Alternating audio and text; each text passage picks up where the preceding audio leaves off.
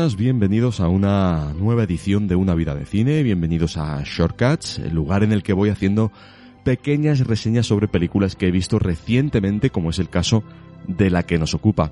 Antes de nada, yo sé que los tiempos de espera entre programa y programa se están alargando, siempre ha sido así en, en una vida de cine, y ahora cuando me disponía pues a intentar acortar esos plazos, pues resulta que entre unas cosas y otras complicaciones personales y, las responsabilidades familiares y mm, laborales pues me están impidiendo un poco sacar, sacar los programas cuando tenía programados.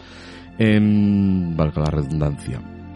Este mes de marzo se supone que iba, que iba a lanzar una edición sobre una mega estrella del cine con su parte biográfica y luego su tertulia, su top ten lo que pasa que, bueno, pues surgieron complicaciones y no pudimos grabar cuando íbamos a hacerlo. Eh, se ha aplazado esa grabación. En breve supongo que pondremos fecha nueva porque el programa está ya casi lo que es la parte la parte biográfica está terminada. Lo mismo pasa con otro programa que estoy haciendo, que estoy preparando un programa más de corte deportivo con, con colaboradores. Eh, también está ahí un poquito aparcado que ese tiene que ser sí o sí este mes de marzo, va a salir. Y luego tengo otra cosita musical, eh, de lo que a mí me gusta, porque de eso se trata, ¿no? De los, los podcasts se tratan de eso, ¿no? Son, voy a hacer lo que a mí me gustaría escuchar. Y es el caso de este programa musical en el que me voy a juntar con dos estrellas de la radio, con dos estrellas del rock, que ellos ya saben quiénes son, él y ella, ya lo saben, y vamos a hacer algo, algo, algo brutal, algo, algo alucinante, algo muy gamberro, muy gamberro.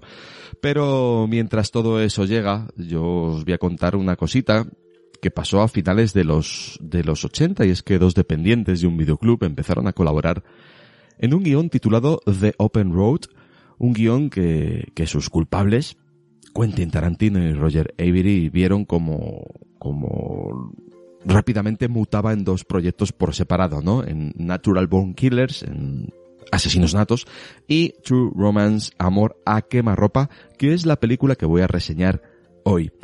Poco después, las carreras de Tarantino y Avery, muchos sabéis que comenzaron a despegar, y antes de que comenzara esa producción de Reservoir Dogs, Tarantino vendería el guion de Amor a Quemarropa.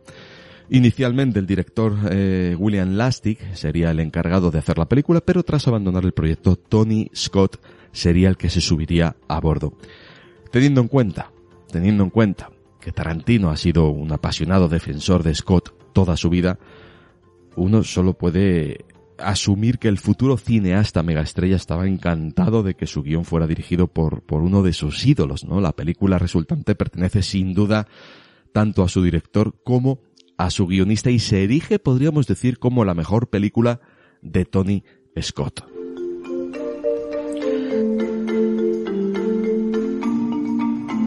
Clarence, un obsesivo de la cultura pop, no tiene mucha suerte con las mujeres y durante la proyección de una película de Sonichiba se encuentra con una mujer llamada Alabama.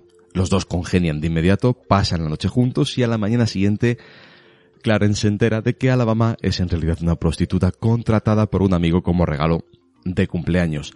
Sin embargo, se enamoran el uno del otro y se casan espontáneamente. Clarence se entera de que el proseneta de Alabama abusó de ella y termina matándolo, pero antes de marcharse del lugar en el que estaba, coge lo que cree que es la maleta de Alabama y en cambio lo que, lo que se lleva en realidad es una bolsa de cocaína sin cortar que el proxeneta robó a la mafia siciliana.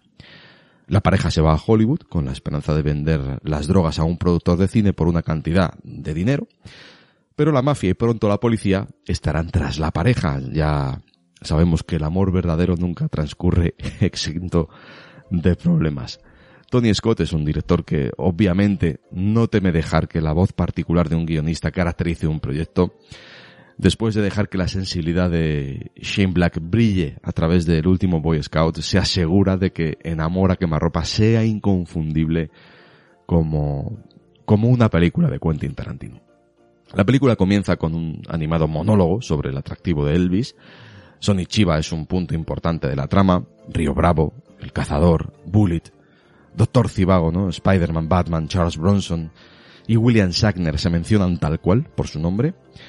Más que las frecuentes referencias a la cultura pop, el estilo, el estilo mm, hiperverbal de la película, personajes que se comunican con diálogos rápidos y enérgicos, pues eh, todo esto, al fin y al cabo, es trabajo de quién? De, del señor Tarantino, ¿no? Si ahondamos un poco más, la película es específicamente eh, un empollón del cine que conoce a una mujer hermosa de la que inmediatamente se enamora y ella se enamora de él. Fantasía personal del entonces prometedor guionista. La mayoría de la gente probablemente asocia a Tarantino más con, con, con decapitaciones, ¿no? Y epitafios raciales que, que, con el romance. Sin embargo, la historia de amor en el centro de Amor a quemarropa se plasma con toda sinceridad. En la cabeza de Tarantino o, o digamos así, como en Tarantinolandia, ¿no? El amor se define como extremadamente apasionado por encima de todo. Clarence y Alabama se enamoran en el transcurso de la noche, de una noche, y están listos para comprometerse para toda su vida en cuestión de horas. Su amor que, que, que, que todo lo consume no, no se trata solo de sexo ardiente y, y, y, complementos que lo adornan. El amor de Clarence y Alabama es, es, indulgente, incluso después de que un sicario de la mafia casi, casi la golpea hasta matarla, se hace evidente lo enamorada que está de Clarence, ya que nunca cree que el chico haya tomado la decisión equivocada. Se apoyan plenamente el uno al otro, y esa confianza es la base de su amor y el por qué va a ser duradero. Y esta historia sigue siendo todo Quentin Tarantino, por lo que no todo es amor a primera vista y tiernos besos. Desde el principio queda claro que Clarence está un poquito loco, eh, su admiración por Elvis es, es, tal que en realidad se imagina al rey hablándole, dándole charlas de ánimo, tienen conversaciones imaginarias para convencerse a sí mismo de hacer cosas ilegales. Un Elvis interpretado por Val Kilmer disfrazado para, para este cameo algo glorificado. Amor a quemarropa no es, no es solo autobiográfico debido a que Clarence obviamente es una, una especie de figura de fantasía para Tarantino. Esta es también la historia de alguien que intenta irrumpir en Hollywood. Clarence y Alabama viajan por todo el país con un sueño, se encuentran con un actor en apuros, un viejo amigo de Clarence que les promete que conoce a un tipo que trabaja en la industria cinematográfica. Es esta conexión la que hace que Clarence tenga una reunión con un productor importante haciendo todo lo posible para, para encandilarle con sus palabras. Y no es demasiado difícil ver aquí parte de la propia historia de Tarantino, un aficionado al cine que hace todo lo posible para impresionar a alguien en el sistema de Hollywood y tener su gran oportunidad. De una manera no demasiado indirecta, Mora Quemarropa cuenta la historia de cómo ese don nadie se convirtió en, en uno de los mayores talentos de la industria. Cuando cuando Amor a quemarropa se escribió por primera vez a finales de esos años 80, Tarantino y Avery imaginaron a Robert Carradine en el papel principal, lo cual es difícil de imaginar especialmente cuando Christian Slater eh, parece un actor ideal tras ver el resultado final. Honestamente, me sorprende, me sorprende bastante que, que Christian Slater, un actor que ciertamente encaja en el estilo de diálogos tarantinianos, nunca haya trabajado con Quentin Tarantino desde entonces porque creo que tiene la arrogancia suficiente para lograr el ritmo particular de esos diálogos de Tarantino y hacerlos totalmente creíbles. Y, y, no es que yo sea un gran fan de Slater, pero, pero pienso que sí tiene esas cualidades que a veces precisan los actores o los personajes escritos por Tarantino. Junto a él tenemos a Patricia Arquette como Alabama, probablemente no sea el personaje femenino más matizado del universo de Quentin Tarantino, pero es que Alabama existe principalmente para ser la mujer perfecta, para Clarence. A ella le gustan los mismos, los mismos, las mismas cosas que a él. Inmediatamente se enamora de él. Nunca lo culpa por nada, incluso cuando es culpa suya. Por muy pequeña que sea su intervención, el encanto de Patricia Arquette es apabullante. No sé si estaréis de acuerdo conmigo en esto, pero es que Patricia Arquette hace que Alabama encaje a la perfección en su propia piel. Yo creo que ella crea un personaje completamente genuino, alguien que es dulce y divertida, y 100% sincera sobre lo que siente. Con un hombre como Tony Scott detrás de la cámara, estaba garantizado que Amor a Quemarropa sería genial. Puedes ver algo de esa continuidad visual del último Boy Scout, ¿no? Con tomas de Clarence y Alabama colgando frente a una valla publicitaria mientras el humo blanco se eleva hacia ellos recordando aquel paisaje urbano tan estilizado de aquella película de Bruce Willis. La secuencia ambientada dentro del burdel de Drexel, Drexel, perdón, es eh, opresivamente colorida y, ruidosa, acorde con, el caótico escenario en el que tiene lugar. También hay varias tomas de puestas de sol anaranjados de, de esos rascacielos de Los Ángeles recortados frente al sol. Sin embargo, cuando se trata de violencia, Tony Scott sabe que debe dejar la elegante iluminación a un lado. El enfoque brutal de la película sobre la violencia se asoma cuando un sicario de la mafia, interpretado por un James Gandolfini absolutamente aterrador, se enfrenta a Alabama en una habitación de hotel vacía. La, la, paliza que sigue es tan severa que tú, que tú como, como espectador sientes cada golpe. Sientes el dolor, sientes la degradación de ese momento que está claramente transmitido.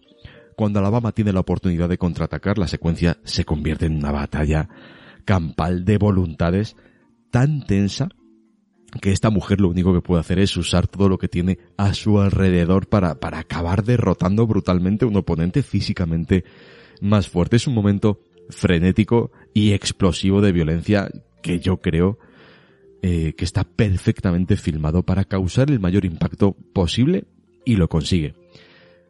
Pues eh, si esa pelea entre Gandolfini y Arquette es lo primero que a mí me viene a la mente cuando cuando pienso en Amor a quemarropa, hay otro duro enfrentamiento entre, entre dos grandes actores, que es la segunda escena en la que pienso. Me refiero, por supuesto, a un breve intercambio de diálogo entre Christopher Walken como un impetuoso ejecutor de la mafia, ¿no? Y, y Dennis Hopper como el padre policía de Clarence. Son dos, dos grandísimos actores enfrentados cada uno, de los cuales representa a la perfección algunos de los diálogos más agudos y cortantes de Tarantino, la actuación de Dennis Hopper. En este momento es, es, es realmente sutil. Tan pronto como se da cuenta de quiénes son estos hombres, él sabe que está muerto. Así que, en vez de optar por insultar a los hombres de la forma más intensa que puede, pues cuenta una anécdota hilarante, serpenteante, ¿no? Que va socavando las orgullosas identidades sicilianas de los hombres que tiene enfrente usando su propio lenguaje vulgar y racista. Christopher Walken interpreta su reacción como, como, como una verdadera diversión. Tened, si tenéis la oportunidad de volver a verla, eh, poneos esta escena y poneos esta reacción de Christopher Walken. Yo creo que, que eh, el personaje admira los cojones de alguien para hacer tal cosa, ¿no? Para hablarles así de esa manera y ver a estos dos titanes de la actuación enfrentarse con, con líneas tan precisas y, y, poéticamente tan vulgares es, es, es algo verdaderamente digno de contemplar como espectador amante del cine y de la interpretación.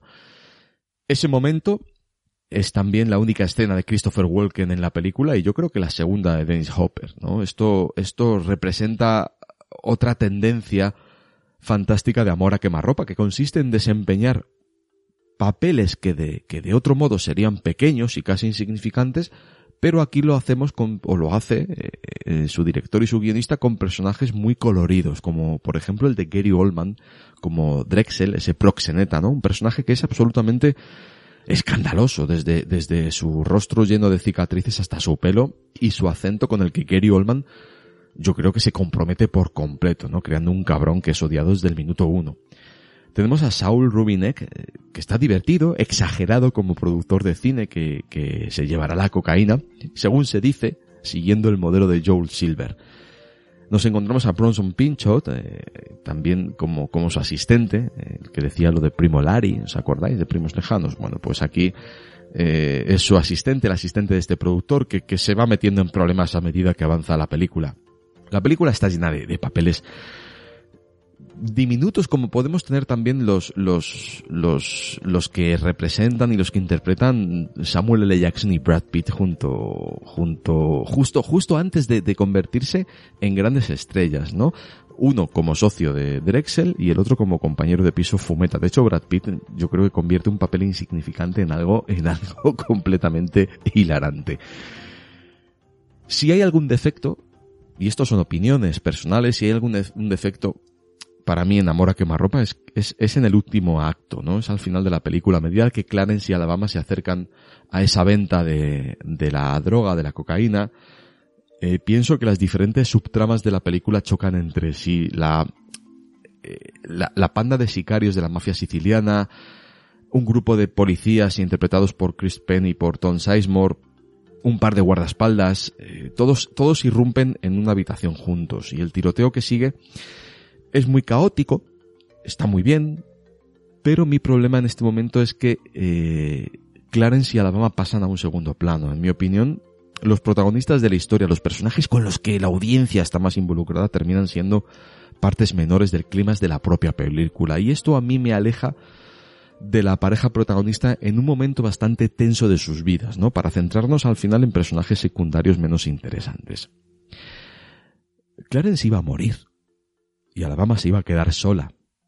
Y Tarantino estaba emocionado de que Tony Scott dirigiera la película en gran parte porque, porque le encantaba el final sombrío de Revenge y sabía que estaría dispuesto a hacer algo similar aquí, que, que como, como hizo en aquella película Tony Scott con Kevin Costner. Sin embargo, la decisión de salvar la vida de Clarence no fue tomada por estudios o ejecutivos, ¿no? Fue el propio Tony Scott el que reescribió el final. ¿Por qué? Porque amaba demasiado a estos personajes. Y yo creo que tomó la decisión correcta, ¿no? Clarence y Alabama se ganan su final feliz. Tarantino señala que, que Tony Scott ignoró la mayoría de las pistas musicales de su guion. Obviamente todos sabemos que la música es una parte muy importante de la identidad de Tarantino como cineasta.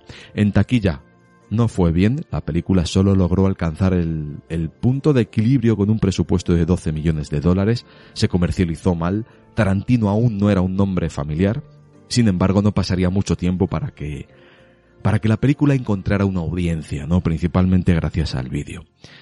Muy pronto Amor a quemarropa sería aceptada en el canon de Tarantino y su estatus de clásico de culto quedaría grabado casi en piedra.